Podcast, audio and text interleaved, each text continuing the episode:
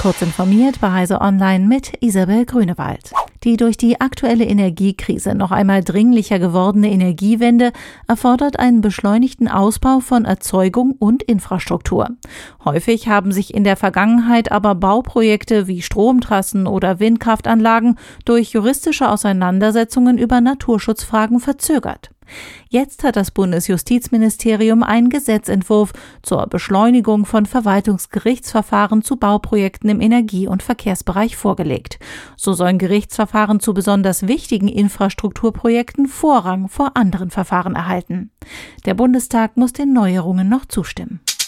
Vertragsärztinnen und Ärzte können elektronische Arbeitsunfähigkeitsbescheinigungen bereits seit Oktober 2021 ausstellen. Seit Juli 2022 ist der elektronische Versand der EAU an die Krankenkassen verpflichtend.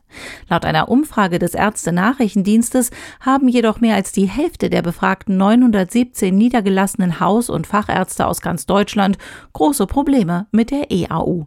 43 Prozent fehlt es an einem schnellen technischen Support bei IT-Problemen und drei Viertel der Befragten halten die EAU für eine überflüssige Anwendung, die abgeschafft werden müsse. Der Netzwerkausrüster Cisco ist Ende Mai Opfer eines Netzwerkeinbruchs geworden. Das Unternehmen hat nun Einblicke in die Analyse des Angriffs gegeben. Demnach hatten die Angreifer zunächst Zugang zu einem persönlichen Google-Konto einer Mitarbeiterin oder eines Mitarbeiters erlangt. Darin war die Synchronisierung von Passwörtern aktiv.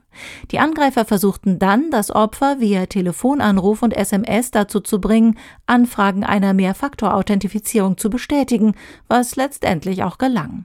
Danach konnten konnten sich die Angreifer über Ciscos VPN im Netzwerk einrichten. Ciscos IT-Sicherheitsexperten wurden alarmiert, als die Angreifer ihre Rechte zum Administrator ausweiteten. Sensible Daten wurden laut Cisco nicht entwendet. Nachdem sich die Aufregung um die Flut an immer älteren Galaxien gelegt hat, die mit dem Weltraumteleskop James Webb gefunden wurden, werden nun Zweifel angemeldet. So weist ein Team um den Astrophysiker Nathan James vom Jodrell Bank Radioobservatorium darauf hin, dass das hochmoderne Weltraumteleskop teils so unerwartet sensitiv ist, dass erste Messungen irreführend gewesen sein könnten. Auf lange Sicht sei die unerwartet hohe Sensitivität eine gute Nachricht.